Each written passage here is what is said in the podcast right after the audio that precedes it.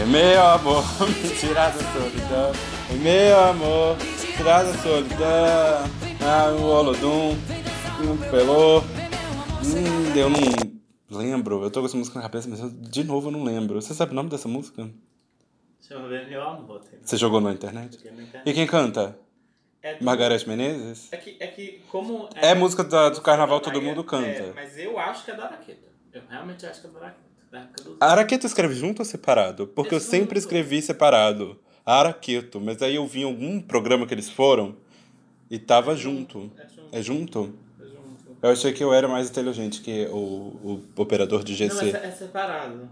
Ué?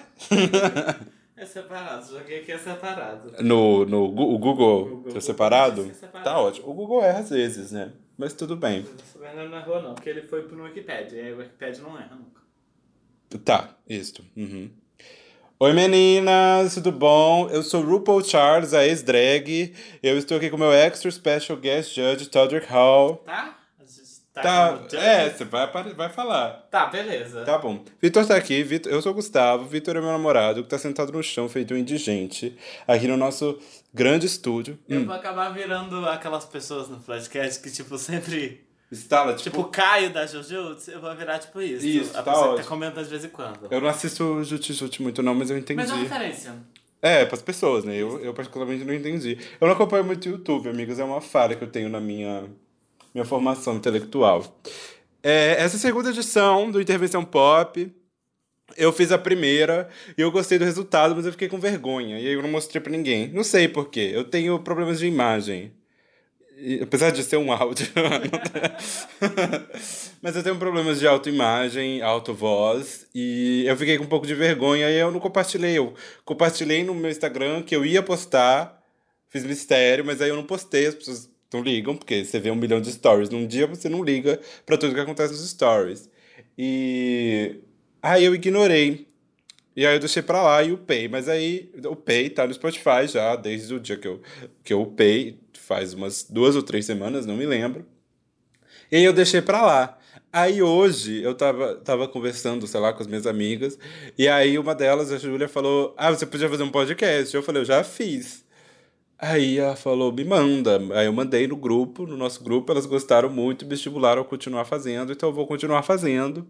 Eu já tinha mais ou menos pensado o que eu faria num potencial segundo episódio, mas aí eu deixei pra lá, mas eu agora eu deixei pra lá e vamos ver o que acontece. Ainda estou numa situação muito difícil. O Júlio se ofereceu para comprar um microfone, mas eu não faço a menor ideia de quanto custa o microfone e nem de um, quanto custa um microfone decente. E a gravação ficou razoável, ficou audível. Então, pra mim tá bom, pra mim tá ótimo. Um dia ainda, se alguma empresa, é, não sei, uma gravadora, eu, eu falo bem de todos os artistas que você quiser que eu fale, se você me pagar duas horas no estúdio por semana. No estúdio com ar-condicionado, com aguinha, com operador de mesa. Aí eu vou gostar. Vou, ficar, vou achar ótimo. Porque gravar aqui no, no meu quarto com tudo fechado e o ventilador desligado é um pouco difícil. Ainda mais porque pode ser que qualquer momento tenha tiros. Ontem, essa mais ou menos essa hora da noite, eu estava aqui assistindo minha série. Aí teve muitos tiros aqui. E aí eu fiquei um. Eu, eu não fiquei assustado, porque infelizmente eu já acostumei. Mas ficou pá, pá, pá, piu, piu, piu, piu, piu, psiu. E aí eu parei, eu tava olhando assim. Aí eu tava assistindo aquela série Você, da Netflix, tava vendo o último episódio.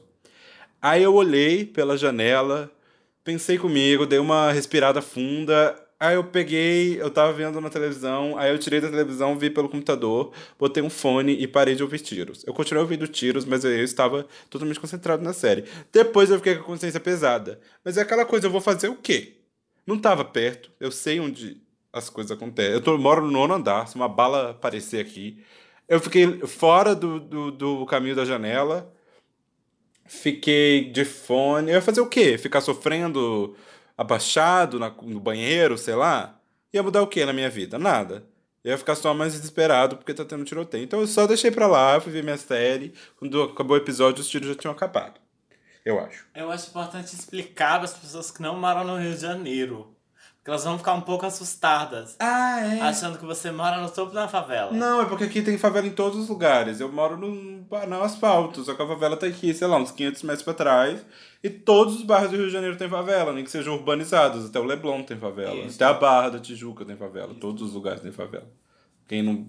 É uma coisa. E nem toda favela. Agora eu não sei mais, mas por um tempo nem toda favela tinha tráfico de drogas. Agora eu acho que a única favela que não tem tráfico de drogas é aquela que a Globo, que a Globo grava todas as novelas. Que é Tavares Bastos, ali entre, sei lá o que é aquilo, Flamengo, Largo do Machado, Botafogo, Catete. Acho que é Catete, né? É ali na rua do. Você não sabe onde é Tavares Bastos. Eu acho que é ali na Rua do Catete, que a Globo grava todas as novelas, tem uma vista bonita pra Baía de Guanabara e não tem tráfico de drogas, nem milícia. Porque as que não tinham agora tem milícia. E tem umas que tem, as, tem duas facções diferentes e uma milícia. Eu não vou falar qual, porque eu não quero os amigos do Flávio Bolsonaro batendo aqui na minha porta. Mas se você mora no Rio de Janeiro, você sabe do que eu tô falando. Tá bom? E aí pode ser que daqui a pouco tenha tiros. Eu não sei se vai dar pra ouvir, acho que vai. Mas vamos torcer para que não tenha, porque é desagradável, né? Não é legal. A gente fica sempre na expectativa de que tudo não dê errado, apesar de estar tendo tiros já é muito errado, mas que tudo dê o menos errado possível. Eu não quero esse tipo de coisa no meu podcast, que é para alegrar você, é ouvinte, eu falo telespectador. Você ouvinte que tá aí, é uma coisa divertida, uma coisa hum, leve, tá? Se você não viu o primeiro episódio, eu não sei se, você, se eu quero que você ouça, que eu tava meio bêbado quando eu gravei. Aí eu achei, hum, deu um pouco certo. Aí eu abri uma cervejinha. Mas aquela vez eu dei uma exagerada. Eu acho que ao longo do episódio eu tomei, tipo, quatro Heinekens. Aí no final eu tava um pouco passado. Aí dessa vez eu só abri uma Braminha 269 e vou ficar com ela por aqui mesmo, não vou exagerar.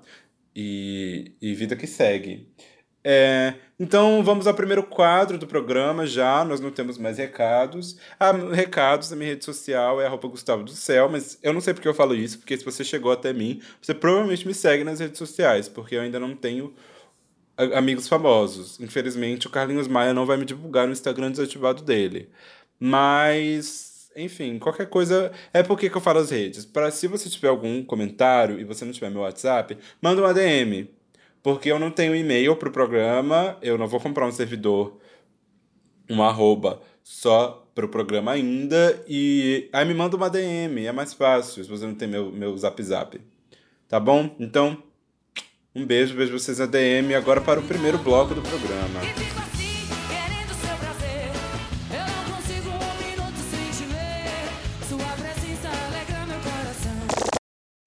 O primeiro bloco do programa é o que eu chamei, mas pode ser que mude o nome, que eu chamei de Down to Business, porque esse é um programa extremamente colonizado. É um programa onde a gente discute um tema, um assunto, um acontecimento, um evento, uma pessoa, uma. sei lá, qualquer coisa que a gente inventar. A gente, no caso eu, e eventualmente Vitor. Mas que a gente inventar aí, né? Que a gente vê que tá acontecendo. Nada muito sério, mas também nada muito bobo. Eventualmente muito bobo, mas em geral é isso. Coisas do mundo pop, da cultura pop, da música pop. O nosso assunto de hoje é um evento que eu amo de paixão, mas eu tinha esquecido da existência dele. Não tá escrito na lousa, porque eu não escrevi. Eu, eu coloquei o roteiro do programa na lousa e aí eu comecei a. Vitor não sabe. Aí ele foi investigar se tá escrito ali. Não tá escrito. Porque o assunto é Eurovision. Eurovision, ou se você é um ouvinte lusitano de Portugal, o, o Festival Eurovisão da Canção é uma competição que, assim, sinceramente, é o último bastião da resistência do pop. Apesar de não ser uma coisa de música pop, necessariamente. Da União Europeia, né? Da União Europeia, mas é a Austrália, o Chipre, teve Marrocos um ano, a China quis entrar, é do mundo, é um evento mundial. Somos todos Europa. Somos todos Europa. Eu não me importo também. Eu queria muito que tivesse um Euro. Eu vou explicar primeiro o que é um Eurovision para você que não sabe. Momento. Momento. Saiba mais. O Eurovision, o nome oficial do programa, mas cada país chama pela própria língua, é um festival de música. Se você não sabe, pode ser que você saiba, aí você vai achar chata essa explicação. Mas talvez eu traga uma informação que você não tenha, porque eu gosto muito do festival e eu li muitos artigos diferentes, desde a Wikipédia até artigos acadêmicos sobre o assunto. Eu fiquei com vontade de fazer um TCC sobre Eurovision, mas eu percebi que eu não sou europeu o suficiente. Aí eu escrevi sobre, vou escrever sobre novela mesmo, sobre João Emanuel Carneiro, que é uma coisa que tem mais a ver assim comigo. Como identidade. Mas o Eurovision, o que, que é? É um festival de canções, especificamente de canções. Lembra, eu, eu, eu, é uma maneira muito boa de explicar. Sabe aqueles festival que a gente sabe que existia nos anos 60, 70 aqui no Brasil? Que Roda Viva do Chico Buarque ganhou, sei lá mais que música. Não, ganhou não, perdeu, perdeu. Mas competiu. Enfim, que tinham é, cada artista, cada um grupo de compositores ou um compositor compunha uma música, ou enfim, tinha lá a música, e aí essa música, a, competição era da música, a música era o objeto de competição. Um objeto de competição. Mas enfim, o, o, o que estava competindo era a música em si, a canção. E, e o Eurovision é a mesma coisa. São 41 países membros. Ele é concentrado na Europa porque ele surgiu ali no pós-guerra, no pós-segunda guerra, como uma das medidas dos, que os países europeus tomaram para transformar a União Europeia e a Europa num bloco unido, que compartilhasse uma identidade em comum depois da destruição ali da guerra. Enfim, começou com um grupo muito pequeno de países, mas foi crescendo, crescendo, crescendo, ao ponto de começar da eh, todos os países estão reunidos numa associação. Na verdade, o que não são os países, são emissoras. Cada emissora de cada país, cada país é representado por uma emissora, uma instituição, e cada as emissoras são filiadas a uma associação, e essa associação é responsável pela transmissão e pela produção desse evento. E todas as emissoras que são parte da do, do, dessa associação, que é a European Broadcast Union. E aí, cada emissora tem responsabilidade de, no caso de ser a, a- o país sede, de realizar a transmissão original, a transmissão do, do. a produção e transmissão do evento. E, no caso de retransmitir o evento para o seu país, no caso de não ser o país sede. Hoje existem 41 membros ativos, membros que enviam músicas todos os anos. Vários países que não são da Europa, que estão ali na região. É, o, então tem Israel, Chipre, Azerbaijão, que é metade na, metade na Europa, metade na Ásia, a Rússia, que é uma parte na, na Europa, uma parte na Ásia, mas que também participam ali ativamente da competição. Países muito pequenos, essas ilho... o Vaticano não participa, obviamente, mas esses países pequenos, tipo Luxemburgo, Mônaco, também participam. É, e eventualmente tem países é, já teve a participação de um país africano, que foi o Marrocos, que tem uma relação muito próxima ali com a Espanha, próxima literalmente de proximidade geográfica e, e cultural, mas que só participou um ano, se eu não me engano, que foi o último ano, que acho que foi 2015, que eu vi antes do desse ano. Por quê? Eu esqueci que o Eurovision existia. A, a minha vida mudou da cabeça de 2015 pra cá, minha vida virou da cabeça pra baixo. E eu não tinha mais a, a, a iniciativa de marcar o dia do Eurovision na minha agenda, até porque não passa no Brasil. Né? Existem vários países do mundo que não são na Europa, que não participam ativamente, não mandam, não mandam músicas, mas que retransmitem.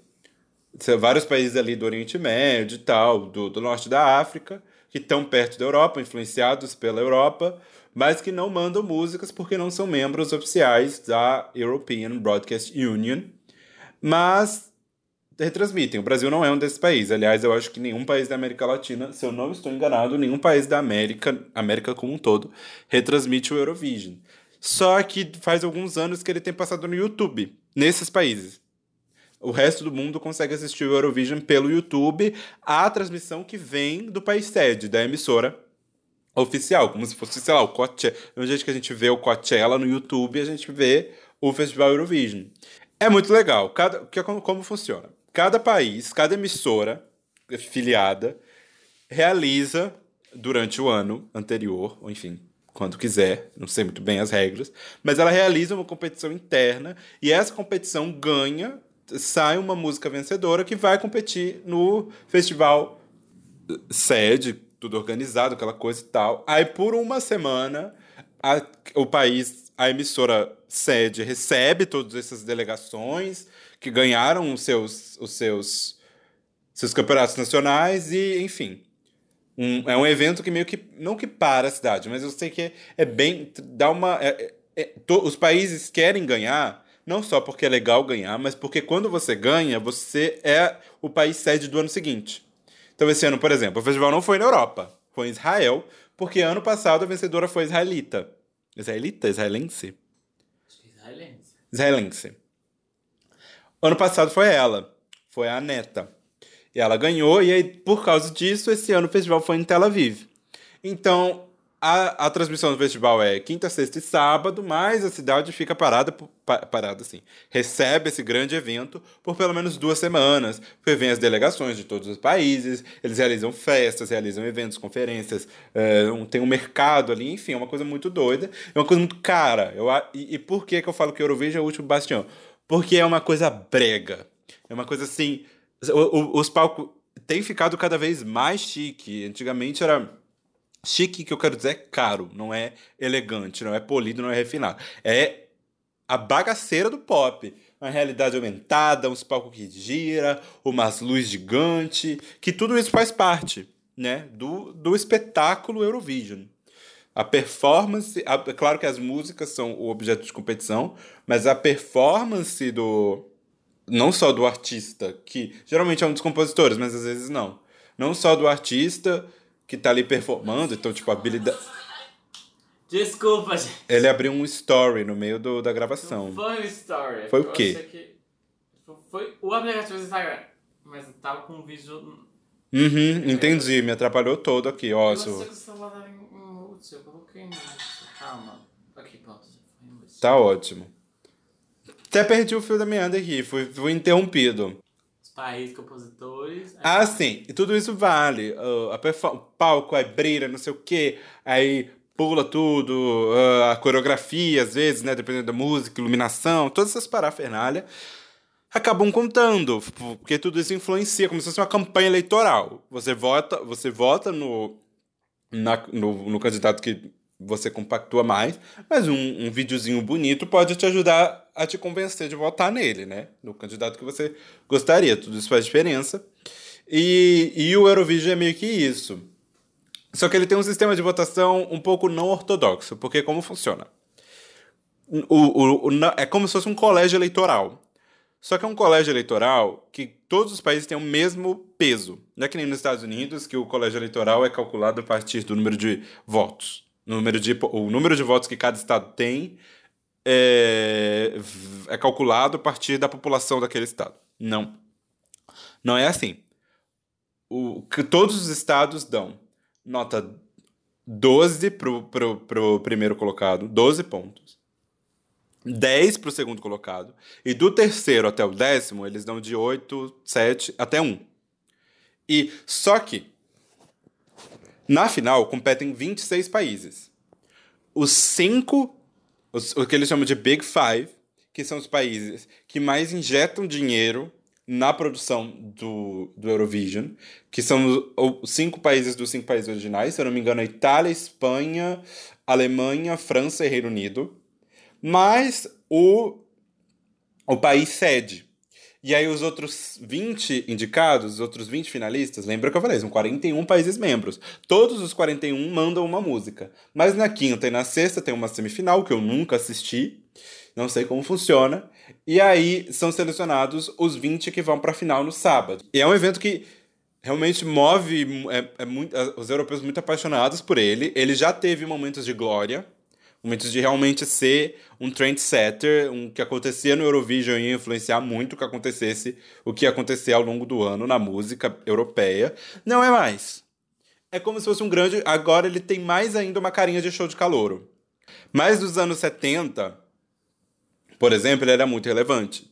Waterloo, do ABBA, foi a vencedora e foi, de certo modo, que deu um catapulto. Catapulto? Não existe essa palavra. Que deu uma.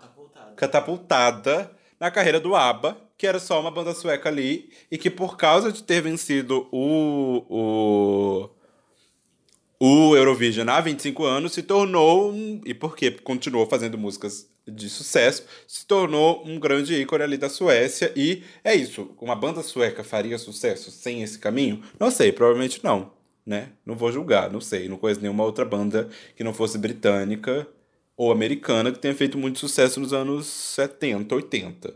Mas eu não sei de tudo também, posso estar enganado. É, E ele também tem essa característica de ser meio, entre muitas aspas que eu vou dizer aqui, meio transnacional. Tá, ele tá sendo ali reproduzido em todos os países e todo mundo meio que para pra ver. Eu acho muito massa isso. E eu gostaria muito que a gente tivesse, se um dia eu tiver muito, muito dinheiro e muito poder de negociação, eu vou propor uma coisa parecida aqui na América Latina, porque eu acho que a gente vai fazer coisas incríveis. Muito melhores que muitas coisas que ganham o Eurovision. Esse ano, por exemplo, quem ganhou foi uma música holandesa, que na verdade era inglês, porque tem isso também. Porque ele acabou, enfim, foi foi virando um grande show de calouros e os, os artistas queriam impactar cada vez mais o, o público, porque o público também vota, né? Tem dois tipos de voto. O voto do júri, que são pessoas escolhidas pelas emissoras locais, pelas emissoras de cada país, que escolhem como vão distribuir a pontuação do júri. E os 10 mais votados pelo público de cada país recebem uma pontuação na mesma escala que é atribuída aos, às músicas que estão competindo. Então, o público também é muito importante. E como rolou, tem rolado, né, desde os anos. Enfim, não vou. Mas pelo menos desde os anos 90, com certeza. Uma, uma globalização da música muito intensa. Muitos países, muitos, muitas músicas que vão pra final são músicas que poderiam ser americanas. São músicas em inglês, geralmente, totalmente em inglês, é, com muito atreladas a um pop muito fácil dos Estados Unidos e que ocupa a Europa, ocupa a Austrália, ocupa o mundo inteiro de alguma maneira, mas que poderia ser só uma música. A gente separou, eu e Vitor, eu tinha visto no, no sábado, Vitor, eu tava sozinho. Aí Vitor veio pra cá no domingo, a gente assistiu, eu assisti de novo com ele, porque ele não sabia do que se tratava. Ele sabia da existência, mas ele não sabia, nunca tinha assistido, correto? A gente assistiu e a gente começou a separar. Ah, tem aqui a loirinha Zara Larson. Então eram músicas que poderiam ser músicas da Zara Larson, da. Eu sei lá quem tem de artista é, br- branca. Bibi Rexa, até Dua Lipa, mas a Dua Lipa é meio diferentona. E aí, é, enfim. É. Aí tinha ban- as bandinhas. Na verdade, tinha uma bandinha só, né? E aí tinha o Sam, o Sam Smith, que é grande cantor, que a música é, holandesa que ganhou era meio nesse estilo, apesar de ser um pouco não, mas era um pouco de música meio triste, no pianinho, com, muito apoiada na composição e nos vocais, e era em inglês, totalmente em inglês. E tinha umas músicas que destoavam um pouco, tipo a da Albânia, que é claramente uma música muito típica. ah, Tem as pessoas, o Sam Smith chamaria dele das pessoas que não entraram no The Voice. como assim? Porque Ah, é- é. a performance é inteira The Voice, a música é inteira The Voice. Mas só não era The Só Voice. não tava no The Voice. Só não é no The Voice, exatamente. E as pessoas Zara Larson não entraram nos X Factor. Porque é sempre umas, uns vocal bem ok, de ok pra menos. E umas farofas, uns palco que vira. Muito apoiado em dançarino.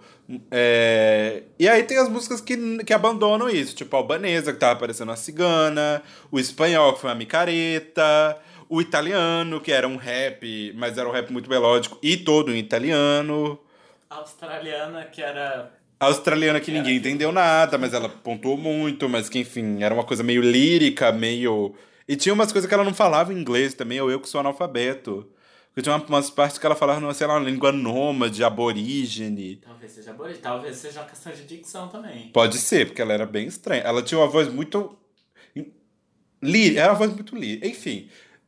Aí, o que, que eu vou falar? Pra que, que eu tô falando tudo isso? Pra ano que vem vocês assistirem Eurovision, porque é muito legal. São quatro horas de programa, mas se você não estiver fazendo nada no sábado, liga no YouTube, bota na tua TV, no Cabo HDMI, faz uma pipoca, faz um suco, tu... porque não tem aquela enrolação que geralmente tem em, em reality. Porque eles são muito. Não tem. Ah, vai contar a historinha de câncer, vai contar a história do filho que perdeu, vai contar a história do, do, do pai que foi assassinar. Não tem nada disso. Nada disso. É assim, ó. É, é, VT, os VT é meio chato, mas é um VT de menos de, de 45 segundos.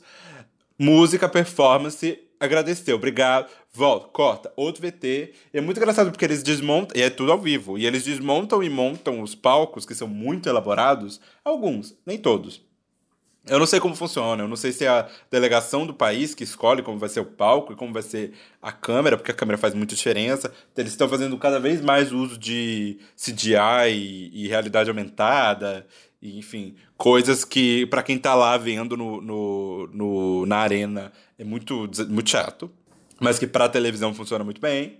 E enfim, é engraçado, porque se você assistir, se você pega e assiste as performances deles nas televisões locais, é uma versão reduzida do que eles apresentam no, no dia do festival, no, no, na, na grande final. E, enfim, eu acho muito, muito, muito. É isso. Eu, não, eu consigo imaginar nada no mundo que seja parecido com isso. No- claro, tem coisas parecidas. Tem as coisas que acontecem na Coreia, tem as coisas. Tem, tem todos esses, esses programas de calor, mesmo nas suas versões mais chiques, tipo o X Factor britânico, as mais chiques sentido de caras, o X Factor britânico. Mas nesse nível de valor de produção. E, enfim, é uma competição muito da hora. Muito da, da hora é a palavra. Eu fui numa, fui num lugar mais hétero do mundo agora pra tirar a expressão da hora. Porque. Enfim, é muito divertido. Assistam no que vem. E eu vou dar uma dica pra vocês. Fala. O bom é que parece a, é uma mistura do X Factor com as Olimpíadas. Isso, exatamente. Tem isso também dos países. Você não sabe nem o nome das pessoas. Você fala "It- a Itália, não sei o quê. E os gráficos, os jurados, os comentários, parece muito que você tá vendo a Olimpíada. É. Então, tem, tem aquelas pessoas ali do- na central da Copa, entendeu? Aham, Comentando. exatamente. Então é- ele aquece Central da aquele Copa não, porque é espírito- Olimpíadas, É, né? mas Hum. ele aquece aquele espírito OEA que o brasileiro tem. Que o brasileiro gosta de É. acompanhar. É isso. Exatamente. É o, é o OEA, apesar que o OEA era da Copa, né? Mas tá. Mas é, a mesma coisa. É, é. aquele sentimento. Você, às vezes, você assiste um Grécia e Costa do Marfim quando você tá vendo Copa do Mundo. E assistir a performance da Grécia no, no, no Eurovision dá mais ou menos a mesma sensação, só que não dura 90 É minutos. três minutos. É 3 minutos. Todas as músicas têm que ter necessariamente 3 minutos. Eu ia falar pra vocês, eh, porque tem algumas músicas que eu gostei muito e que valem a pena dar uma ouvida. Joga aí no YouTube. É, Eu gostei muito, a minha favorita que eu, que eu queria que tivesse ganhado é a do italiano. O, o, o nome dele é Mahmoud. O nome da música é Soldi, que é dinheiro em italiano, que eu descobri. Eu não falo uma palavra de italiano. Eu falo, toda vez que eu falar italiano, eu falo assim, eu faço uma coxinha com a mão. E eles devem me odiar por isso, apesar de eles não me conhecerem. Era o meu favorito. E eu queria muito que ele tivesse ganhado. Se eu não me engano, ele ficou em segundo, por causa. Ele não ganhou nem o voto do júri, nem o voto do público, mas ele pontuou muito bem em todos. E ele sofreu, ele tem ascendência, descendência árabe. Ele é visivelmente árabe. E ele, quando ele ganhou o, a competição lá, o, o Festival de Sanremo, que é a competição nacional do Eurovi que manda o, o, o vencedor do Festival de São Remo, vai pro Eurovision. Quando ele ganhou, ele foi alvo dos racistinhas de sempre. Até porque na Itália, pelo que eu andei investigando, quem tá no poder lá é uma espécie de Bolsonaro mais bonitinho. Um populista de direita, só que ele é um pouco mais articulado. Até porque eu acho que a Itália não elegeria um Bolsonaro. Assim, questão de. Acabou de. Né, não faz tanto tempo assim a Segunda Guerra.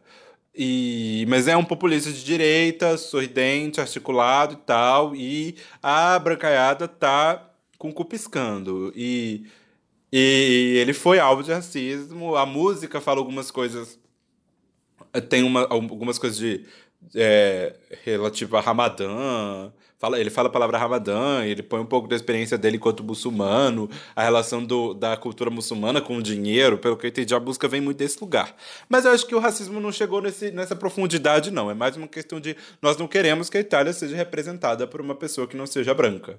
Enfim, e o, como diz o ditado, a, a cadela do, do fascismo está sempre no cio. E a cadela do fascismo estava no cio na Itália quando eles fizeram esse tipo de coisa, mas ele foi muito bem, a música é muito boa. É, ele foi assinado por uma gravadora que eu esqueci qual é, sei lá, e ele lançou um CD. E o, saiu um clipe, eu, eu vi o CD, é bem legal, mas eu não entendi nada porque eu não falo italiano. Mas é bem legal, eu gosto, gostei bastante da voz dele, gosto bastante do flow dele. E eu gostei bastante do clipe de Soldi, que está eu não sei se eu tô falando certo, Soldi. Deve ser Soldi. Enfim. Quem aí, se você fala italiano, por favor, não me corrija. É... E é bem legal. O clipe, joga aí no YouTube, pra- é, enfim, depois aí. Eu gostei, outros que eu gostei bastante foi o suíço, apesar de de, de, de Vitor não ter gostado. Que é uma música, tipo assim, um pop que não tem mais. Tem isso também. O Eurovision, ele mantém coisas que. Ele mostra coisas que não existem mais, mas que faz uma falta. A música da Noruega parecia muito uma música que poderia ser daquele DJ que eu esqueci o nome, que era de Stereo Hearts. Como é o nome dele? Edward and the Zeros? Era um negócio. Edward alguma coisa. Uma música muito 2010, assim. Mas estava lá em pleno 2019 competindo na grande final. Não era boa, não. Mas dá uma nostalgia umas certas coisas, sabe? Porque tem uma coisa de uma farofa. Uma Billie Eilish não quer tocar no Eurovision. Graças a Deus. Entendeu? Um, e nem uma Billie Eilish não precisava nem tão longe. Uma Cisa. Uma, uma Solange Knowles. Nunca ia tocar no, no, no Eurovision. Agora, aliás, nenhuma Zara Larson ia tocar no Eurovision. Precisa ser um pouquinho mais bagaceira. Cheirando a Islândia. A Islândia mandou uma banda punk que ficou o negócio inteiro gritando e um Globo da Morte. E foi muito engraçado, porque aí na hora de. Tem uma hora lá que eles ficam lá numa. Parece mesmo Olimpíada, aquela hora da ginástica, que eles já fizeram a apresentação, eles ficam sentados num sofazinho, assim, esperando dar nota. Eles ficam. Cada, cada delegação tem um sofazinho. E aí, na- teve uma hora lá que a Islândia, na hora que falou, ah, não sei o que, Iceland, eles colocaram um, um- eles pegaram uma bandeira escrito Palestina. Uma OBO, uma bafafá lá em Tel Aviv, né, enfim. Ah, essa questão muito delicada. Depois teve a Madonna também. A Madonna está me perseguindo nesse podcast, porque eu falei dela no, no podcast anterior, no episódio anterior, e estou aqui falando dela de novo, porque ela cantou. Depois que acabam todas as apresentações, fica uma hora para as pessoas poderem votar, mais ou menos. Nessa uma hora, eles têm que encher linguiça. Eles enchem linguiça fazendo joguinho, eles enchem linguiça, cham... enfim. E eles enchem linguiça chamando a Madonna. E aí a Madonna cantou Like a Prayer, em comemoração aos 30 anos do CD, e cantou a música horrível dela com Quavo, que foi, eu não sei por que ela fez isso com a própria carreira. Mas em algum momento lá, dois dançarinos, um com. Eles estavam com um roupão assim, e aí na parte de- das costas do roupão, um tinha a bandeira de Israel, outro tinha a bandeira da Palestina, e eles se abraçaram. E isso também causou maior polêmica. Eu falei: vocês querem chamar a Madonna para cantar em Tel Aviv, e vocês não querem polêmica? Anjos. Enfim. Madonna, como sempre, pioneira em, em causar polêmicas. Provavelmente vai ser mais um país que vai expulsar ela, mas aí é aquele ditado, o problema deles. Ela não precisa de fazer shows em Israel, até porque a Madonna tá numa fase íntima, né? Ela tá fazendo show em, no, do Teatro Municipal ali de São Paulo, ali na Ramos de Azevedo, uma coisa mais, mais, mais íntima, não tá fazendo um show. Até porque eu acho que dificilmente a Madonna encheria um Morumbi em 2019, mas aí eu sendo venenoso. É verdade, eu tô falando isso, mas... eu- Sim, esgotou. é, ano passado. É, ano passado e a não. última turnê dela não, É, não ninguém foi ligava. uma das mais. Foi a MDNA, né? Todas as turnês dela Eu se gosto da. MDNA. As bichas velhas têm dinheiro. A bicha tem dinheiro. Elas, elas subiram na, na carreira sem ter filhos, então elas têm que gastar aquilo em algum lugar. Exatamente. Enfim, é, me precipitei. Mas ela tá íntima agora. Parabéns aí a Madonna. Que, ah, enfim, quando, quando o CD sair a gente vai falar de Madonna. Eu não quero mais falar de Madonna, porque eu tenho sentimentos conflitantes, eu não sei lidar, não quero saber, não quero falar. E acabou Madonna, acabou o assunto Madonna, ninguém fala de Madonna. Outro, outro que Vitor gostou bastante e que eu não nem tanto foi o Sueco. Que eu esqueci o nome da música e do cara, mas joga aí, Suécia, Sweden, Eurovision, e aparece aí. Eu não gostei, não deu pra mim, porque, sei lá, ele é tipo, ele é um Sam Smith negro, o que na teoria parece que funciona pra caramba, mas na prática eu achei que não deu. Não sei se é porque ele tava mais pro final. Não, ele não tava mais pro final, ele tava no meio. Eu já tava cansado. Porque eu esqueci que passava no YouTube. Olha a teta pra burra. Eu esqueci que tava passando no YouTube. Eu vi as pessoas comentando no Twitter. Eu falei, poxa, eu vou atrás de um link. E aí eu fui parar num link de uma transmissão de uma TV portuguesa. Porque eu falei, bom, pelo menos aqui tem a tradução simultânea para meu, para minha língua. Já que eu vou ter que assistir com tradução simultânea, eu não consegui. O link da BBC tava travando. Que provavelmente ia passar no original, porque a transmissão, a língua oficial é inglês. Falei, vou no país que fala inglês. E não tem tradução simultânea. E a tradução simultânea da TV portuguesa era muito ruim, eu não entendia nada. E aí depois eu percebi que tava passando no YouTube. Só que aí me cansou, eu já tava cansado, tanto que eu prestei mais atenção quando eu vi no domingo com o Vitor. Até porque eu já sabia quem ganhava. E, e enfim, foi. Aí o sueco eu não bateu em mim, mas é, é legal, ele tem uma voz muito boa e a música é muito bonita. Mas sei lá, É o palco dele era literalmente as backing vocals e umas luzes. Chama Too Late for Love. Too Late for Love, exatamente. Ah, lembrei agora do refrão. Is it too late for love? Hum, Não? Não, eu, eu sei. Não, é, não, mas eu tô. Vai ver, eu tô cantando errado. É. Mas eu achei muito pouco, considerando que a australiana estava montada numa, numa vara, um bambuzão flexível. E ela ia ficava caindo de um lado a outro, assim, parecia que ela ia cair no chão, tá? Princesa Frozen flutuando. E tinha uma realidade aumentada do planeta Terra e do céu. Assim, uma coisa. E ela tava com uma coroa assim, de, de uns negocinhos assim, bonitos, que aí o pessoal da Austrália. Era uma coroa super simples, uma tiarinha super simples. Mas aí o pessoal da Austrália fez tipo merch, assim. E eles foram todos com aquela paradinha de, de coroa na cabeça. Eu achei muito fofo, gostaria de ser é, australiano naquele momento. Mas eu não gostei da música, não, porque foi bem estranha. Bem estranha. Tô tentando lembrar de quem mais eu gostei. As pessoas que eu tô ouvindo depois do festival foram isso. Eu, eu achei o, o, o francês muito, muito simpático, mas a música é ruim, meio ruim. E ele não é tão bom vocalista assim. E o nome dele é Bilal. nome dele é Bilal, Bilal Hassani. E ele também não é branquelo. Mas acho que a França tem menos problemas com isso do que a Itália. Tem, obviamente tem problemas, mas menos do que a Itália. Enfim. E aí sempre tem as coisas bem bizarras. Tipo, enfim, a- o, o, o cantor de San Marino, que poderia ser qualquer tio seu. Qualquer pessoa que você, qualquer velho desses que aparece na sua casa no churrasco de domingo, meio bêbado, poderia ser. Quem mais que era muito ruim? Eu odiei a Alemanha, as, as, as sisters lá, sapatona. Nada contra a sapatona, adoro uma sapatona, mas aquelas era ruim. Enfim, tem coisa muito boa, coisa muito ruim. Vale o entretenimento. Se você, sei lá, não tiver nada pra fazer da sua vida, tem a live, no, a live do, do, do negócio tá no YouTube, virou vídeo no YouTube.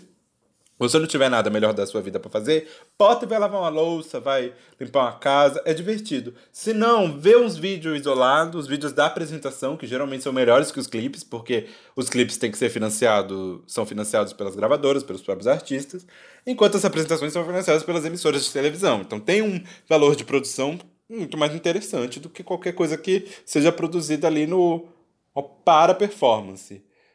Enfim, e ano que vem, na, na edição anterior, se esse podcast durar 52 semanas, ano que vem, antes do Eurovision, eu vou lembrar, assistam, sábado aí, se você não tiver nada pra fazer, faz um pipoca, um suco, um vinho, uma cerveja, o que você beber, o que você quiser beber, um sanduíche, se você não gostar de pipoca, e assiste o Eurovision, porque é legal, é bem legal, e...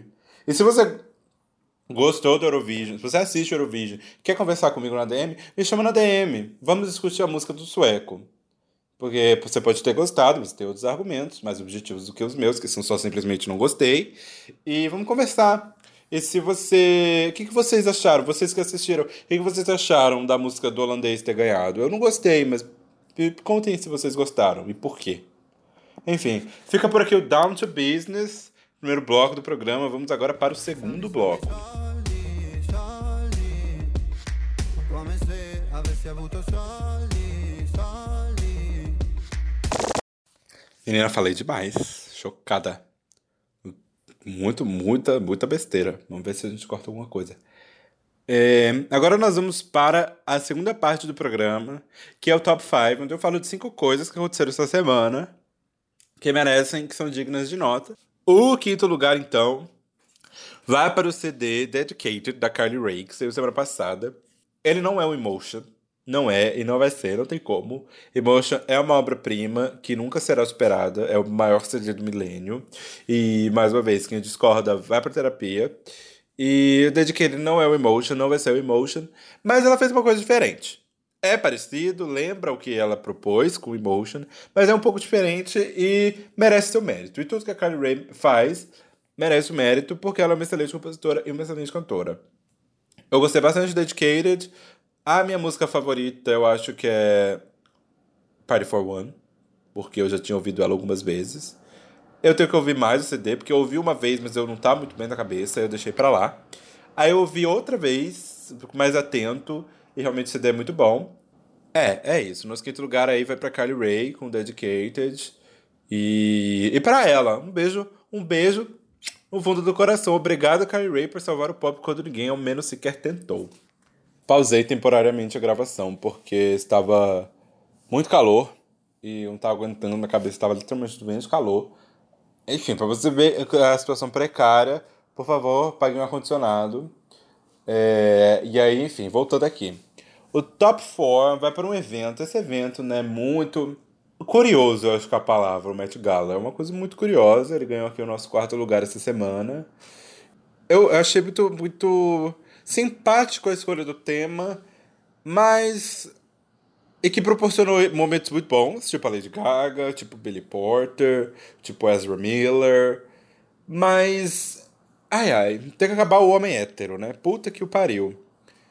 De terninho, de, de. O Frank Ocean de segurança, que nem é hétero, vestido de segurança. O Frank Ocean, eu queria o Frank Ocean. Tá. O Frank Ocean tinha uma prioridade naquele lugar, que era pegar o Ricardo Tissi de novo. Ele pegou o Ricardo Tissi e foi embora. Ele claramente estava nem querendo ir. quem é essa pessoa. Ricardo Tissi é o, é o diretor da Van, da.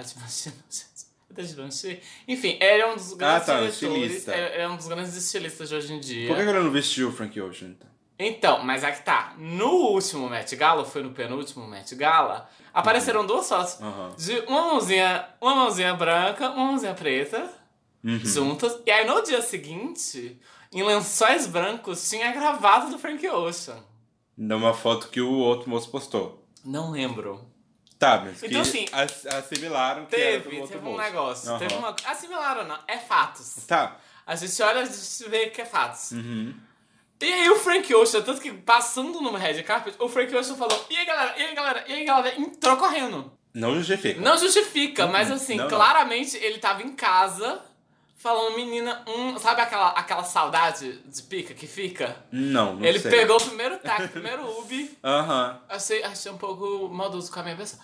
É, não, não é de pegou você, o primeiro Ubi, chegou lá. Então assim, Ah. claro que eu sou fã, tô defendendo aqui. Mas eu acho que ele pôde. Ele, tanto que ele já fez vários looks, o, o look de Night, por exemplo, super caberia Eu nesse, sei, exatamente. Então nesse por que ele não foi? Eu acho que ele não foi por- pela. Porque ele decidiu na hora que ele ia no Met Gala. Mais ou menos, né? Porque o convite daquela merda custa caro. Mas eu acho que o Ricardo Tissi mandou um. É... E aí, sumido? Ah, tá. Como é que você tá? E aí ele. Entendeu? Bom, gays atrás de sexo, há nenhuma novidade, faz todo sentido. Pode, é, provavelmente foi exatamente isso que aconteceu. Não tinha parado pra pensar agora, mas dado o, o receipt, provavelmente foi isso que aconteceu. Mas os outros héteros, até o Harry Styles, que era host, tava com aquele. Ah, ele tava de Givenchy, não era aquilo? Eu não sei muita coisa com G. Esqueço, eu esqueço o nome das marcas. Enfim, ele tava com. Era Gucci, eu acho. Acho que é Gucci. É, que é com G. Eu não sei nada de moda. Sei assim, ah, eu vejo, eu dou minha opinião, tá ótimo. E, ai, hum, uma transparência, um salto, um brinco. Uau, camp. Não, gente, camp não. Eles literalmente deram o briefing, que era ler o texto da Susan Sontag. As pessoas foram lá, leram, e ao invés de entender o que era camp, muita gente foi lá, foi no Ctrl-C, Ctrl-V. Porque é um texto muito didático. É um texto que não tem carão de texto acadêmico. Ele tem, tipo, nota 1. Camp é isso, isso isso. Nota 2. Camp é isso, isso isso. E às vezes ela dá exemplos. Várias vezes, na verdade, ela dá exemplos. Então muita gente foi lá e deu Ctrl C e Ctrl V. Ela dá exemplos de artistas que muita gente usou de referência. E aí, enfim, isso proporcionou bons momentos, mas proporcionou uma coisa meio. Se as pessoas tivessem incorporado o espírito do camp, que é a questão da ironia, da sensibilidade exagerada, do flamboyant, da teatralidade. Muita coisa mais divertida ia ter saído. O Ezra Miller, se as pessoas tivessem entendido o camp, o Ezra Miller ia ser mais uma multidão. Mas como as pessoas foram no. As pessoas leram e falaram, ah, é isso, tá escrito aqui. É literalmente. Ah, o Ezra Miller foi o creme de la creme. Mas eu acho sempre divertido essa parada de um monte de famoso e semi-famoso se reunindo no museu pra desfilar num tapete vermelho e beber uns negócios e doar dinheiro pros pobres. Eu nem sei pra onde vai o dinheiro. Eu quero. Vai pro Met. Vai pro Met. Ah, é, pra manutenção do próprio do museu. Met. É, eu queria. Ok. Como, eu posso. posso Parabéns, Prefeitura de Nova?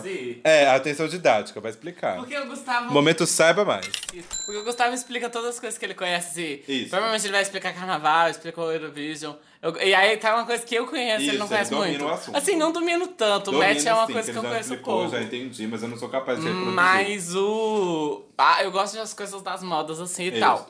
O, o Met Gala é um, é um gala que existe há muitos tempos, desde a década de 40, 50? Sei lá, faz. Você olhou o dia desse no Wikipedia? É, um, é, um, é uma gala que acontece há muito tempo, porque o Met, assim como várias instituições de arte, e aí a gente pode conversar isso depois em outro programa, tem, pro- tem um grande problema no sistema atual de, de capitalismo em se manter. Então o, o Louvre vai lá e fala, Beyoncé, se você quiser aqui, ó, paga a quantia que você pode entrar aqui. O Met tem o, o Gala, que é um espaço em que os, eles tentam chamar o máximo de celebridade possível, assim como todo evento beneficente. Mas tem que pagar? Come, come, come, come, come, mas pelo menos me dá um dinheiro aqui. Entendi.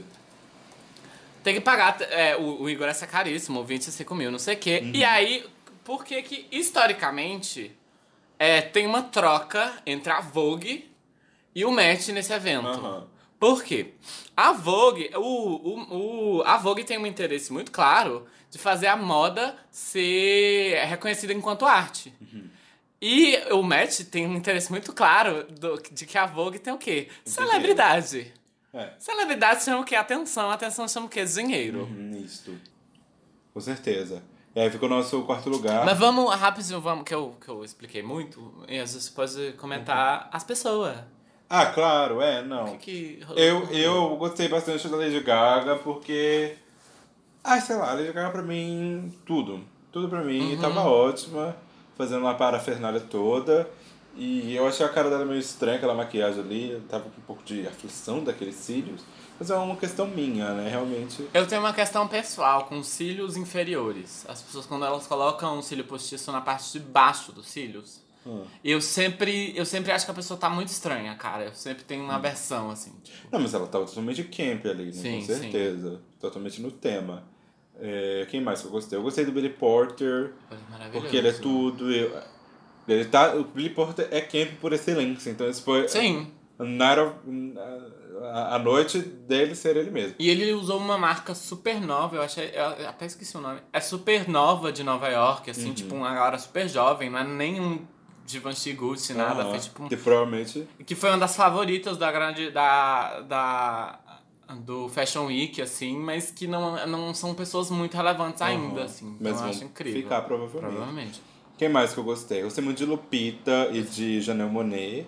Nossa, Falei Janelle duas- Monáe pra mim é a favorita. Falei as duas porque elas estavam se pegando, Tá diz a lenda, né? Inventaram isso e todo mundo acreditou. Pra mim tá ótimo. É tipo a terceiro, terceira coisa que a Janelle Monáe vai, que pra mim ele é o melhor look Ela é da tudo. premiação. Teve uma premiação no, no começo do ano que ela tava meio, meio ruimzinha, mas eu não lembro o que, que Eu lembro, eu lembro que o Grammy, Grammy, que ela teve aquele, aquele chapéu assim, quadrado, Foi. é, vazado, eu achei ela maravilhosa, assim, lindíssima. Foi, tava linda. Eu, eu amei particularmente o Ezra Miller, falando, voltando Ezra Miller, por um motivo muito específico. Ele conseguiu ficar muito camp, e olha que muita gente tentou de outras formas.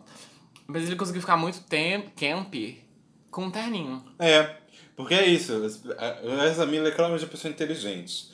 Ele e as pessoas que estão ao redor dele. Ele leu Susan Sontag e ele entendeu que não Entenda é... que ele é queer. Hã? Ele é bicha também, que nem Não, nós. é, mas aí ele foi lá recorrer. Porque camp e Não, queer claro, não são claro, sinônimos. Claro, não, claro. O queer se alimenta do camp, não o contrário. Não, mas meu ponto é, o hétero, É. ele lê aquilo ali pra, pra ele passar reto, assim, ó. Shawn- Shawn Mendes leu aquilo ali e não deu porra nenhuma. É, eu acho que ele não leu. Eu acho que ele só É, falou, não, gente, me faz leu. um terno porque me chamaram. Eu vou, mas eu não vou me vestir de palhaça porque eu sou melhor do que isso. A sensação que deu. É isso, a Aham. sensação que dá dessas pessoas que vão assim Isso. é eu sou melhor do que isso. Isso. Mas na verdade você tá se passando, Anjo. Aham. Você, tá, você tá por fora do rolê. Enfim. E é o jogo, você não vai... Eu não sei se é isso que passa, que acontece de verdade. Às vezes a pessoa só não liga. Eu não sei, às vezes... Mas é horrível, é totalmente Às interpretável. vezes eu entendo. Na Gisele especificamente eu entendo, por exemplo. As pessoas têm criticado muito ela, mas eu super entendo. Porque a Gisele nunca foi uma fashionista. É. Ela nunca foi um ícone de moda, ela sempre foi um ícone do mercado da moda, ela sempre foi uma puta modelo. Uhum. Mas ela nunca teve gra graça pra isso. E é pra, e pra Gisele, o Met Gala é a festa da firma. Aham. Porque ela vai lá ver as pessoas que ela não vê há muito tempo, ela conhece um monte de celebridade, mas ela também conhece um monte de gente da moda.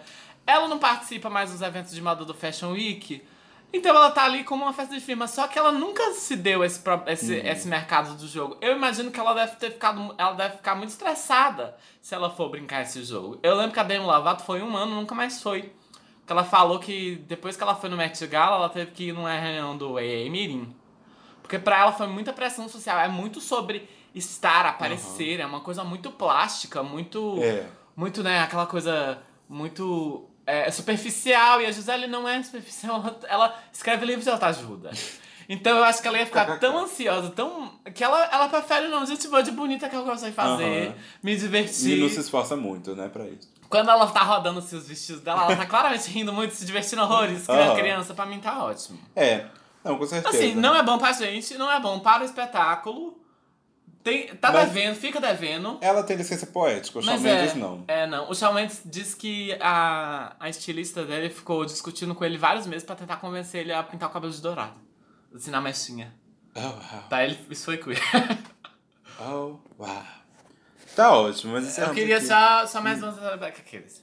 É, Você podia guardar pra outro dia também, pra outro evento. Quando a gente... outro evento. Mas eu queria comentar de outros looks que eu amei muito, que foi a da Sierra. Com o cabelão. Aham. O cabelão da Sierra. eu adorei isso, assim, que as pessoas foram camp em coisas que não a roupa, o cabelo, Uhum. a maquiagem. Mas eu queria dizer que eu não gostei da Zendaya. Por um motivo muito Hum, específico, polêmico. que é... Todo Met Gala, alguém fala, vamos fazer o vestido tecnológico da Intel. e geralmente esse vestido tecnológico da Intel é um vestido branco com os de LED. Caguei. Eu não. Eu, Eu, geralmente lembro. que abre. E aí com Ah, fumaça. eu lembro de coisas que abrem. Please stop. I don't want technologic dress. É, realmente. Eu achei bonito o vestido, mas é, realmente não entraria no meu top, nenhum top. Ia passar batido. É, Não, pelo menos tinha uma narrativa da Cinderela que achei isso a parte do camp. Aham. Mas, mas É, exatamente. Stop Nesse sentido foi camp. De teatralizar. Que foi literalmente a Lady Gaga. É isso que eu gostei tanto da Lady Gaga. Ela entendeu o camp, ela, o Billy Porter, de alguma maneira Zendaya, entendeu que o camp era sobre o teatro, sobre Uhum. o flamboyant, sobre. É flamboyant, né? Que é francesa. E não sobre literalmente parecer bonita. Claro que. Muito, ah, a Gisele tá fora desse jogo, mas tem muita gente que, Uhum. mesmo usando o vestido do camp, tava ali de bonita. E o camp é sobre o exagero, sobre o over the top, sobre o, o, uma coisa, sabe, musical dos anos 50. Ai, adoro. a Parabéns. Zendaya, Susanna. ela deixou. Ela foi maravilhosa, porque o, o estilista dela. Ah, gente, eu esqueço o nome das marcas. É, pra mim, é uma questão de memória que eu sei quem é, conheço as pessoas, conheço o estilo, mas eu esqueço o nome das marcas. É, ela, é, o estilista dela foi de, de fada madrinho. Eu vi. E aí ela deixou o sapatinho de cristal afinar no, na passarela. Entendeu? Tem a performance. A Tem, Lady é, Gaga tem tinha outro. ro- roteiros e roteiros. Aham. Billy Porter era a mesma coisa, tava ensaiado. Eles ensaiaram assim pra onde os dançarinos iam olhar. Isto. Que é a coisa mais camp que tem. Um beijo, Vincent Binelli, tá ótimo.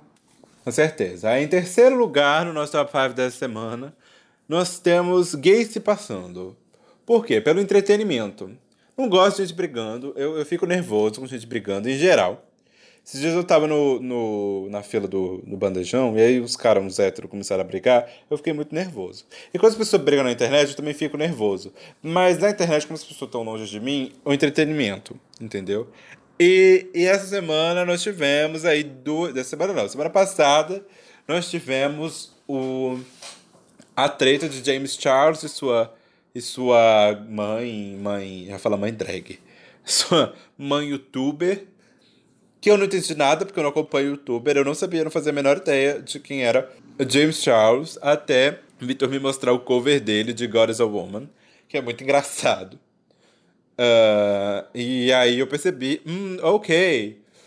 Uma, uma gay branca, entendi, tá ótimo. Ele se maquia, eu acho que bem, eu não, eu não entendo muito de maquiagem pra discernir. Todo o meu, meu conhecimento de maquiagem vem de RuPaul's Drag Race. E certamente não é sobre isso, as maquiagens dele. Mas aí ele passou lá, e, enfim, mó treta ele, o Jeff, Jeff, Jeffree Star e a Zara La... Jeffree Star eu conhecia do tempo que ele era cantora. Aí ele virou youtuber de maquiagem e eu deixei de conhecer. Mas aí a cantora Zara Larson, aí esse dia hétero, nosso dia hétero, enfim. E aí essa semana nós tivemos a versão brasileira, a versão alagoana, que foi Carlinhos Maia e Whindersson Nunes. Live de fofocalizando do SBT. E, e eu também achei muito engraçado. Eu acho esse Carlinhos Maia. Eu, particularmente, não gosto de dar ibope pra, pra gente desgracinta, gente, gente negativa. Mas o Carlinhos Maia é uma pessoa muito curiosa, que daria um estudo antropológico digno assim de você ficar, putz, grila, que loucura isso aqui. Porque é um gay que não gosta de ser gay, claramente não gosta de ser gay, e não é porque, ah, porque eu quero que ele seja a favor da causa. Não, ele não gosta de ser gay, ele gostaria de não ser gay. Que uma grande parte de nós, LGBT, por algum momento gostaríamos de não ser, mas essa coisa passa. No caso dele, não passou. Ele ainda não gosta de ser gay. Ele, não- ele gostaria de não ser, é isso que eu quero dizer. E isso reflete no humor dele, que é esse o problema. E aí ele fala muita merda e puta que pariu. E ai, tudo. A impressão que eu tenho, eu não acompanho, não sigo. Eu não acho engraçado, tudo bem quem acha, mas não acompanho. Mas a impressão que eu tenho das coisas que chegam pra mim e de quando eu fui, quando eu descobri quem era e que foi na polêmica dele sai do armário, não sai do armário. Foi quando eu fui investigar, saber que porra é essa. E eu percebi que tudo, ele é muito. Ele não é espontâneo. O que eu quero dizer com isso? Ele é espontâneo, o humor dele é espontâneo, mas a pessoa dele não é. Então ele faz muitas coisas, principalmente quando ele não tá fazendo humor, quando ele tá só falando de coisas. Ele é sem. que ele é uma pessoa engraçada, isso é inegável. Eu não acho engraçado, mas eu entendo porque as pessoas acham. Ele está pensando no view, ele está pensando no like, ele está pensando nos seguidores. Eu já tinha percebido isso, mas sei lá, ignorei, eu tenho mais o que fazer da minha vida. Essa semana isso ficou muito claro, porque assim que ele começou a perder seguidores, muitos, em massa, por causa da, da briga, entre aspas, com o Whindersson, ele desativou as contas, porque quando você desativa, você não perde seguidor. Aí depois você volta, quando a coisa está mais fria. E aí, enfim, pra quem não sabe, joga aí no Twitter, Carlos Maia fez um.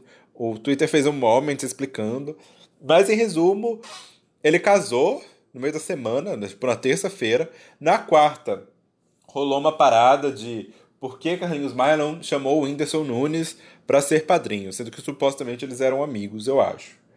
E aí, o Léo Dias, que foi no casamento, inclusive eu acho que foi padrinho ou não, não sei. Mas ele tava. Ele e a Lívia Andrade estavam combinando de verde, verde claro. Aí o Léo Dias ligou pra ele, porque o Léo Dias faz isso. Ligou pra ele ao vivo no Focalizando.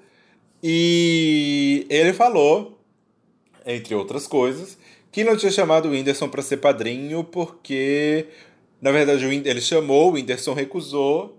E, e ele recusou porque ele estava ressentido de ter perdido o número 1. Um.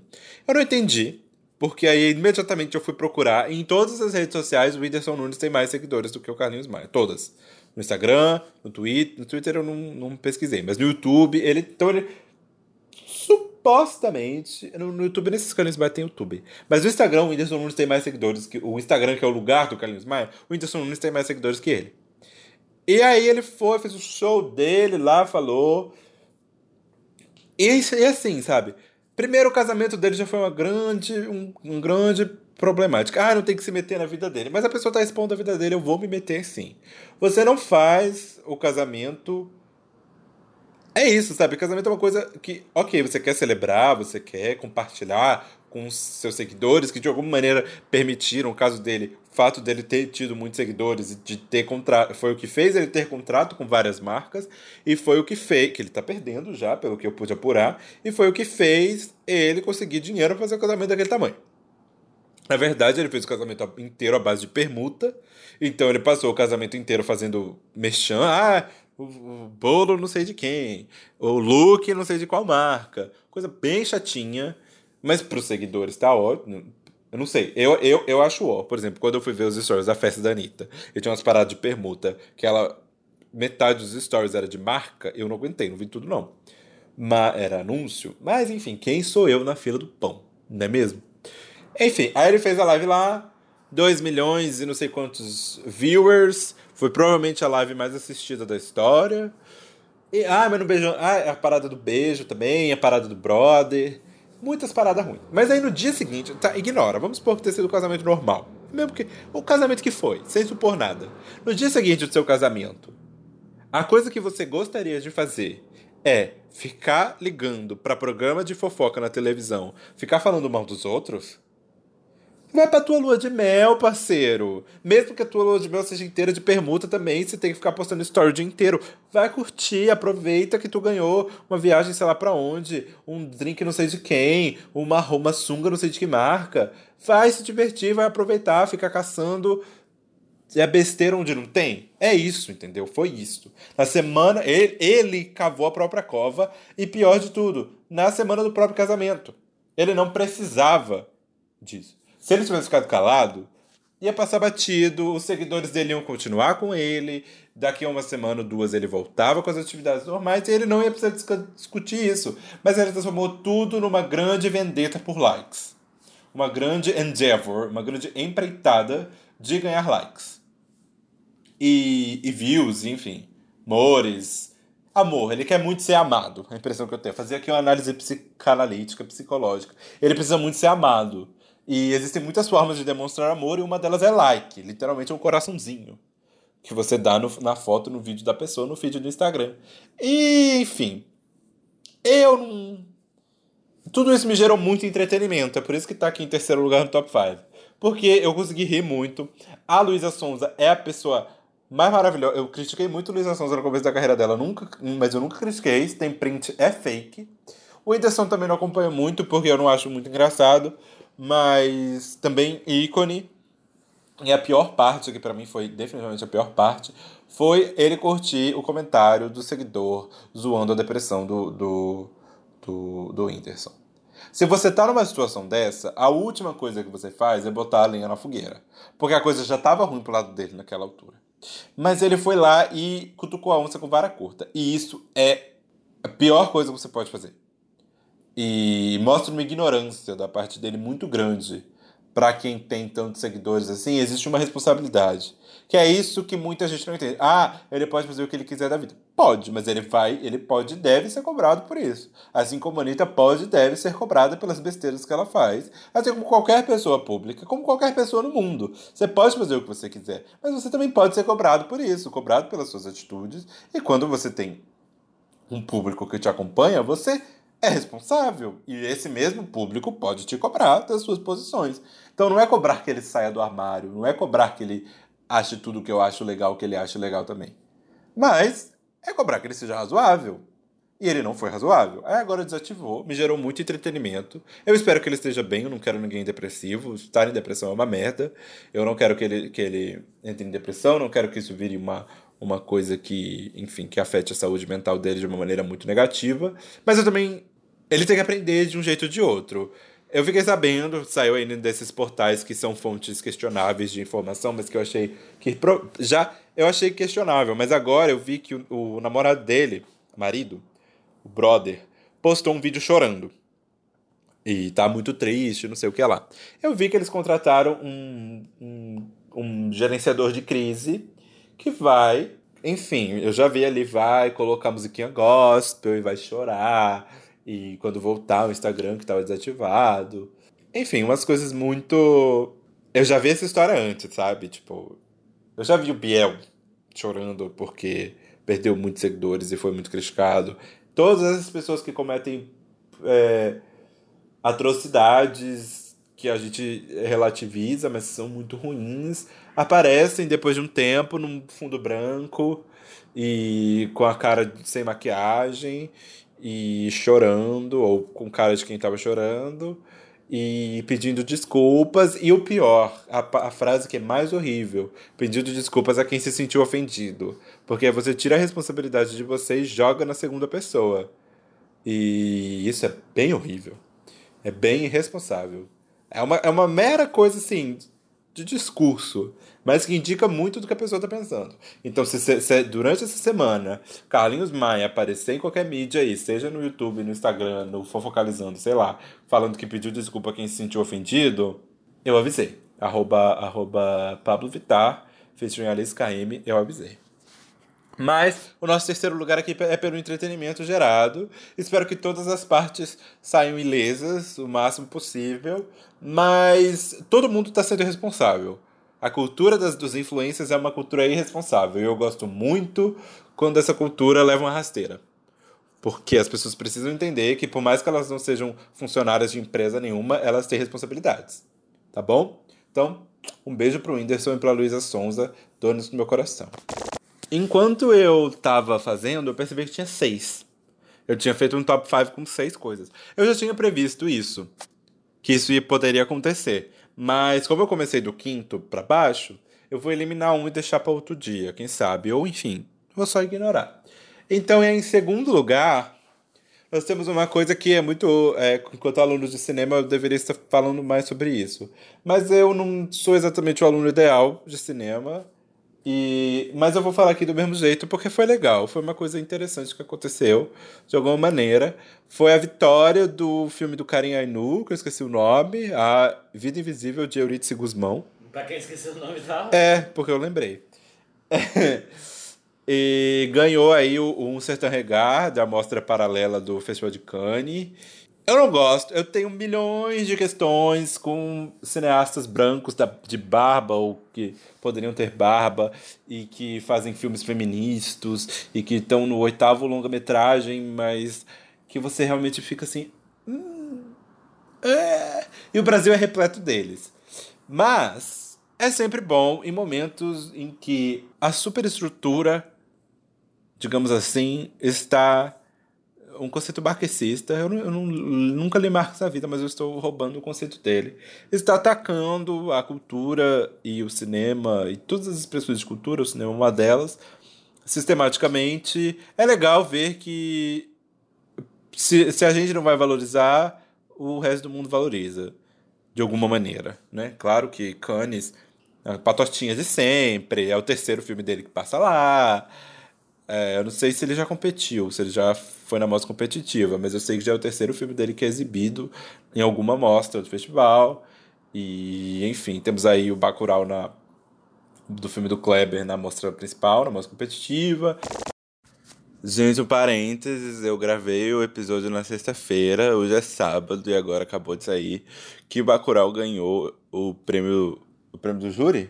O prêmio do Prêmio júri? júri. Foi, que é o é como se fosse a né? medalha de bronze da competição e ainda ganhou empatado, mas mesmo assim, considerando que a competição tinha 20 filmes, quase 20 filmes, eu acho, ficou ali empatado no terceiro lugar e o júri do Inharitu tá sendo muito aclamado, foi o que mais foi coerente com os as previsões dos jornalistas e de qualquer maneira o cinema brasileiro vai sair com uns argumentos gigantes de, de- do festival e é isso que importa. Tá ótimo. Divulgar direitinho da Oscar, viu?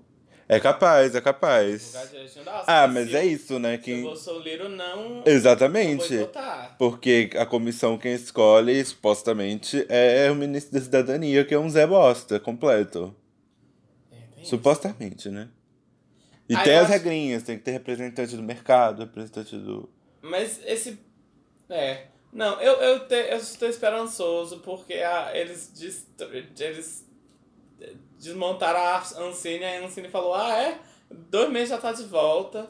É, Então, assim, o pessoal tá trabalhando direitinho É. e, e o, e o pessoal que tá aí não sabe porra nenhuma. de fato, exatamente. Então, eles, é bem capaz deles terceirizarem o problema É, nesse, é, com certeza. e, e deixar, enfim, se Deus quiser, vem Oscar Nomination. É. Nomination só, né? Só Nomination. Já tá ótimo. Parabéns, um beijo, Cléber Mendonça, um beijo, Emily Leclos, maior produtora da França, tá bom? E fim do parênteses. Tem o filme da Alice Furtado, minha, aqui, minha grande colega, minha grande amiga, que é, é cinema UF. Não, não conheço não, gente, eu só, é só porque eu estudo na mesma faculdade que ela. Que ela estudou no passado. Que tá aí no, na quinzena dos realizadores. Enfim, o Festival de Cannes, de todos os festivais, é o que eu menos gosto, mas é o que é mais importante. E é legal que um filme brasileiro ganhe alguma coisa. Porque passa no Jornal Nacional, porque é o jornal mais assistido, o segundo programa mais assistido da televisão brasileira, tá falando de cinema brasileiro.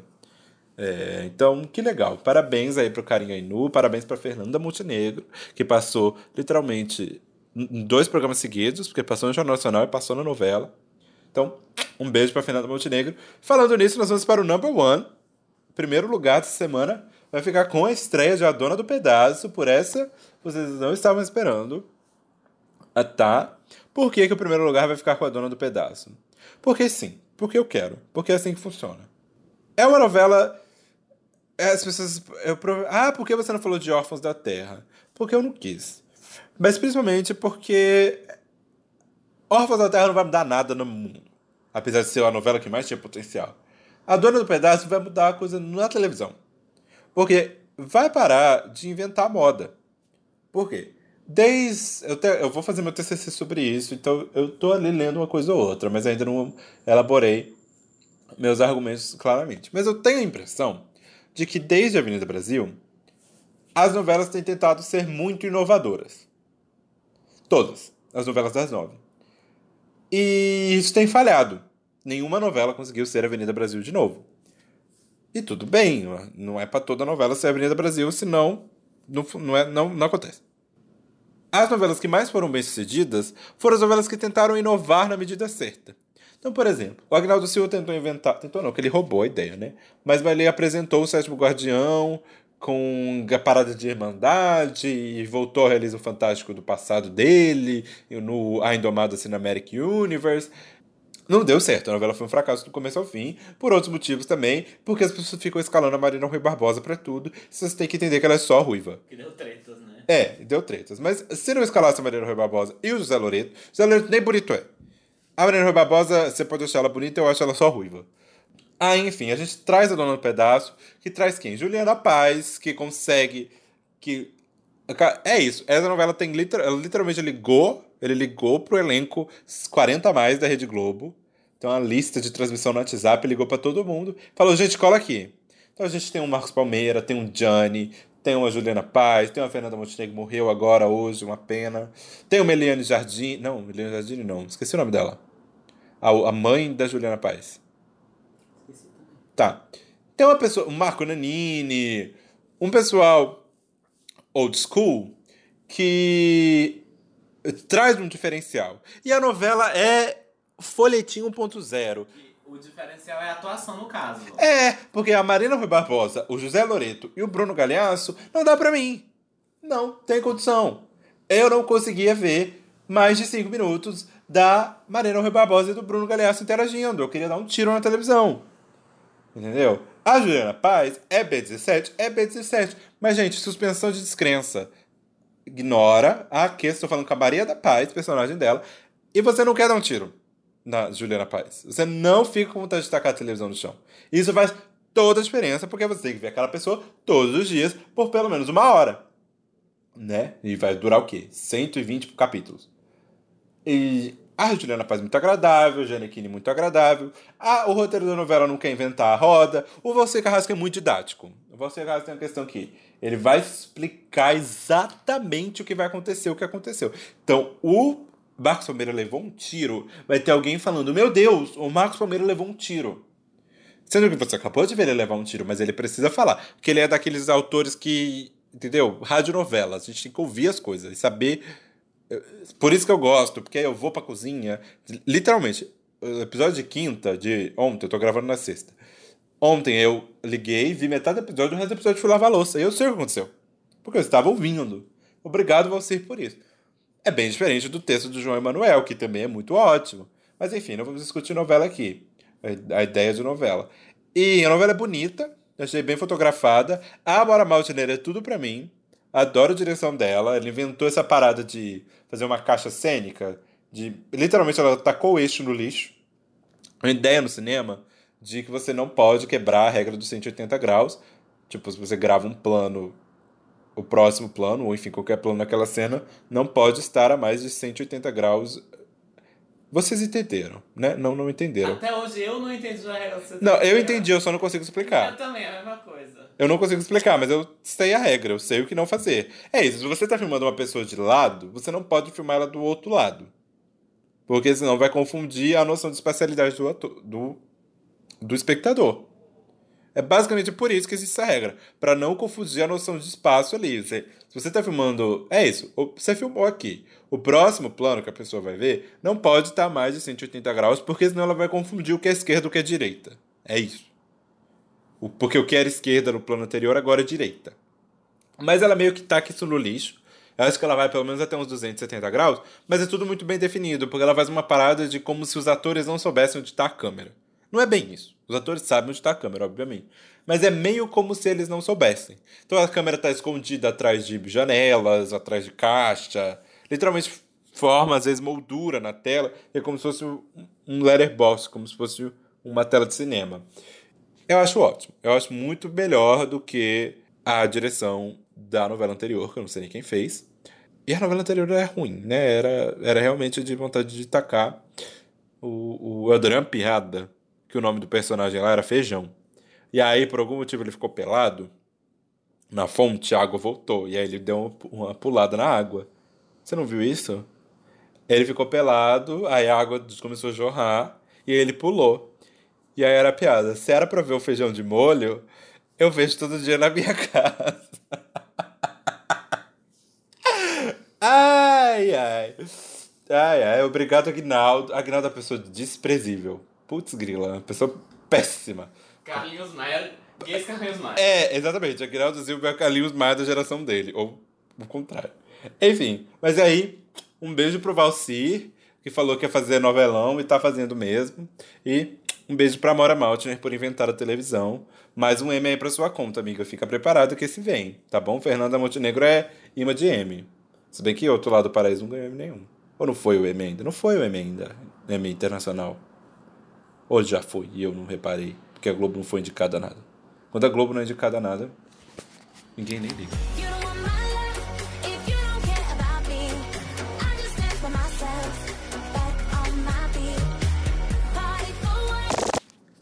Não, Verão 90 é, é ruim o problema. Que a narrativa é muito truncada. Não, não avança.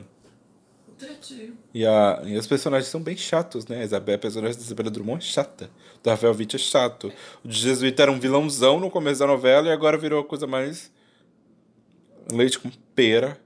E aí ficou a família lá do. do. do namoro. do. Siqueira, não sei o que lá, Ferreira, sei lá que merda. Que não. Aquele ator lá, o Quinzinho, é muito ruim. O dono, ex-dono da Pop TV. Enfim, nós estávamos falando disso porque eu estava falando da outra novela que estreou essa semana. Foi topíssima, excelente novela da Record, que ocupa ali o horário, a faixa das 7, mais ou menos, ali começa, sei lá, 7h30, 7h40, sei lá que hora, e termina 8h40 e pouco, eu acho. E é bem ruim a novela.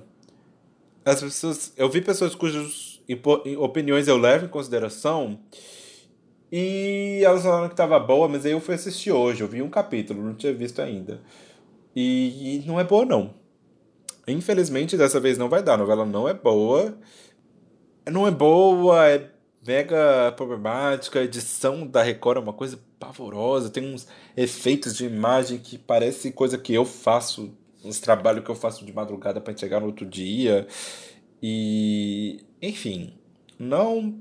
Não deu pra mim topíssima, já começa por esse nome pavoroso, mas aí qualquer coisa, se ficar melhor, me avisem, que aí talvez, quem sabe, não vou assistir. Porque novela das sete eu só assisto se eu tiver, tipo, oh, realmente, que novelão, hein, bicho? Puta merda. Não é o caso. A, a Record desaprendeu a fazer novela laica. Na verdade, nunca soube, né? Acertou em Caminhos do Coração, que as mutanta. Mas a Record não tá sabendo fazer a novela do, do mundo, a novela secular. Mas é disso que nós estamos falando. Nós estamos no último bloco do programa, que é o bloco Mimos, em que eu vou. é, é, A gente reverte a lógica dos influenciadores e eu mando um mimo para vocês. E o mimo, na verdade, nada mais é do que uma dica, porque por enquanto eu não posso pagar nada para ninguém. Um dia, quem sabe? Um dia alguém, uma marca me patrocina e eu faço uma promoção. Eu fico com um pra mim e o outro item eu dou pra vocês, porque eu vou ficar pra mim também, né, gente? Pelo amor de Deus. Alô, marcas, um beijo. Qualquer coisa, tá bom? Tô aqui. Meu, meu e-mail comercial, vocês sabem qual é. Meu telefone também, todo mundo tem. Mas enfim, agora mimos pra vocês. O Mimo da Semana é uma série que eu comecei a assistir, que eu estava com muita vontade desde sempre, desde que saiu. Mas eu não tinha tempo, porque eu sempre colocava outras coisas na fila. E eu acabei não vendo. A, é, quando, acho que já tá na segunda temporada, então fiquei dois anos sem ver. Mas que eu comecei a ver ontem, hoje, na verdade. E eu amei. Cada segundo. E não é, não é a série pra todo mundo. Não é uma coisa mega. É uma série pra quem gosta de bagaceira. Pra quem gosta de novela, é uma excelente série. Chama Dynasty. É uma série da CW, obviamente. As minhas séries favoritas são todas da CW, ou séries que poderiam estar na CW. Dynasty é uma série da CW, emissora americana, mas é distribuída no Brasil e no resto do mundo pela Netflix. Se eu não estou enganado, eles têm aquela, aquela parada de exibe nos Estados Unidos e no dia seguinte tá no, no servidor do mundo inteiro, ou pelo menos do Brasil. E eu acho isso ótimo, continue com isso. Eu quero mais séries assim. Eu queria muito que o Riverdale tivesse assim, porque eu tô muito atrasado, porque eu estou com muita preguiça de baixar. Porque eu desaprendi a baixar coisa e realmente eu gostaria que mais streaming, por favor. Mas enfim, Dynasty é uma série sobre uma família rica. É um é remake. Me lembrou um pouco Dallas, mas imagina se Dallas encontra Gossip Girl. É um pouco. Umas pessoa muito branca e muito rica, mas muito brega. Tudo muito brega, muito. Muito. As, a casa tem umas. A, a, a varanda da casa tem umas. Uns pilares gregos gigantes. E eles têm todos os carros BMW Porsche, as coisas que brega pra cacete. E todo mundo bebe tudo de taça, tá aqui bebendo uma água, bebendo uma taça gigante. E, enfim, é uma família que é dona de uma empresa de energia americana lá, maior empresa de energia, não sei o quê. E aí tem um patriarca, ele tem dois filhos, um menino e uma menina. O menino é uma bicha militante, ele briga com o pai, porque o pai destrói a natureza e ele é a Marina Silva, filiado à Rede Sustentabilidade, ele quer salvar o planeta. E o pai dele destrói o planeta. E a menina, pelo contrário, é super. Ela vai herdar, né, supostamente, o, o, a empresa do pai. E ela é super ligada, super é, estrategista, domina toda ali as estratégias da empresa e tal. E ela acha que vai herdar. Só que aí o pai arruma um caso com uma funcionária e essa funcionária acaba entrando no caminho deles, de- dela especificamente, de continuar a dinastia. Daí a série, o nome da série, ser Dynasty. E, enfim, tem umas paradas muito doidas, é, tem umas gay que beija, e aí uma gay rouba a outra, aí a madrasta vira, a, a- pega o cargo que a menina queria e elas começam a brigar, e aí ele faz um casamento improvisado, só que é uma coisa muito chique. Aí tem um mordomo super estranho que sabe de tudo, que se alguém morrer provavelmente vai ser ele, e, e é uma coisa muito doida, muito, muito chique. A série é muito rápida. Em três episódios aconteceu tanta coisa que isso aqui que eu tô falando aqui acontece tipo nos 20 primeiros minutos do primeiro episódio. E a série é muito rápida, que eu gosto, não gosto de enrolação, não gosto de ser enrolado. E é isso, falando em como eu falei de Game of Thrones que traiu o pacto, eu sei que Dynasty não vai quebrar o pacto. Por quê? Porque com Empire, que é mais ou menos a mesma coisa, é isso. Se Revenge e Empire tivessem um filho e esse filho fosse muito brega, ia ser Dynasty. E é exatamente disso que eu preciso. E se você precisa também, fica aí a dica. Tem na Netflix, acho que já as duas temporadas completas, ou quase completas. E é muito boa. E tem uma, tem uma parada. Apesar de o núcleo ser. O núcleo da série ser branco, tem pessoa, a, a madrasta é latina, tem uma questão, ela é venezuelana, tem uma questão dela vem da Venezuela. Aí o, o sobrinho da madrasta pega o filho do, do, do, do patriarca. Eles não sabem disso a princípio, mas enfim. Isso não é spoiler, não. Bem dado já. Ele é latino também e tal, uma hora eles falam espanhol. O que eu quero dizer? Existem rostos diferentes. Porque às vezes, por exemplo, em Revenge isso me incomodava um pouco. Porque eu gostava. A série desandou depois que o Mike Kelly meteu o pé. Mas, mesmo quando a série estava no auge, era muita gente branca. Muito branco, tipo a Madeleine Stowe, que era a Victoria, ela é tipo branca de neve. E a Emily Van Camp também é. E é uma questão de militar por uma representatividade aqui, apesar disso ser muito importante. Mas é uma questão de ter um pouco de cor no mundo. O mundo não é branco. Mesmo o mundo dos ricos, dos, dos, dos bilionários. Eu gostei que tem uma parada de. Não só. Mesmo que tem personagem, tem um motorista que é negro, mas também tem um bilionário que é negro. E eu acho isso. Tem a irmã do bilionário que aparece em três cenas e é a melhor personagem do outro bilionário. Tem um monte de bilionário que claramente é o mundo dos bilionários. Tem uma parada meio política também com essa, com essa bicha, a filha dele, que é milituda. Aí tem uma, uma- um viés meio político, mas é um político bem. bem, bem que você fica. "Ah, vamos ignorar essa parte aqui pra gente poder seguir o entretenimento. Mas não tem que ignorar muita coisa, não. Entretenimento leve, gostoso. E provavelmente muita gente deve fazer piada de Dynasty, então se você é das pessoas que que sua série favorita é Breaking Bad, provavelmente não vai ser a série pra você. Mas se sua série favorita for, sei lá, Friends ou Glee, talvez seja série pra você. Fica aí, assistir o primeiro episódio no, na Netflix, é bem legal. É isso, esse foi o mimo da semana, Dynasty, Netflix. Então encerramos aqui o segundo episódio de Intervenção Pop. Ficou bem maior do que o primeiro, mas a vida segue, a vida é isso. Vamos ver quanto tempo vai ficar. Ouçam se tiver muito ruim. Agora falando no final é fácil, né? Ouça na velocidade de um e-mail. Eu não consigo ouvir nada na velocidade de um e-mail. Eu sempre fico pensando, meu Deus, o que está acontecendo? Mas se para você facilita, tá ótimo. Não vou eu ser a última pessoa do mundo a falar como você deve ouvir o meu conteúdo. Aliás, se você está ouvindo meu conteúdo, thank you so much. Que aí vai ficar mais fácil das empresas chegarem até a mim para dar mimos e eu poder dar mimos para vocês. Não é mesmo? Que eu vou dar mimos para o meu público. Eu adoro meu público. Eu adoro mimos. E meu público. E quando dar mimos para o meu público, eu acho melhor ainda. É, então, beijo. É, assistam o Eurovision 2020. Falem que vocês gostaram mais do Met Gala. Assistam Dynasty. E até semana que vem.